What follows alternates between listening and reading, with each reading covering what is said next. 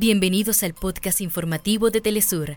Acá te contamos los temas que son noticia el día de hoy. Comenzamos. En Venezuela, la caravana que traslada los restos del prócer defensor del territorio de Esequibo, Domingo Antonio Sifonte, sale de Cantaura, su pueblo natal en Anzuategui, con rumbo a la región capital. Presidente de Brasil, Luis Ignacio Lula da Silva, encabeza con las autoridades del Estado los actos de repudio al golpismo tras cumplirse un año de la asonada de la ultraderecha en el país.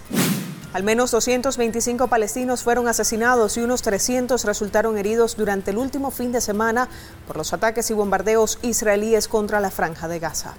En Alemania, miles de agricultores se movilizan y han bloqueado carreteras con el objetivo de expresar el descontento por la política agrícola del gobierno federal. Caimanes de Barranquilla se consagraron campeones de la Liga Profesional de Béisbol Colombiano por décima tercera vez en su historia.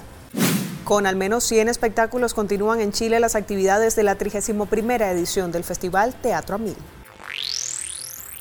Hasta acá nuestros titulares. Para más información recuerda que puedes ingresar a www.telesurtv.net.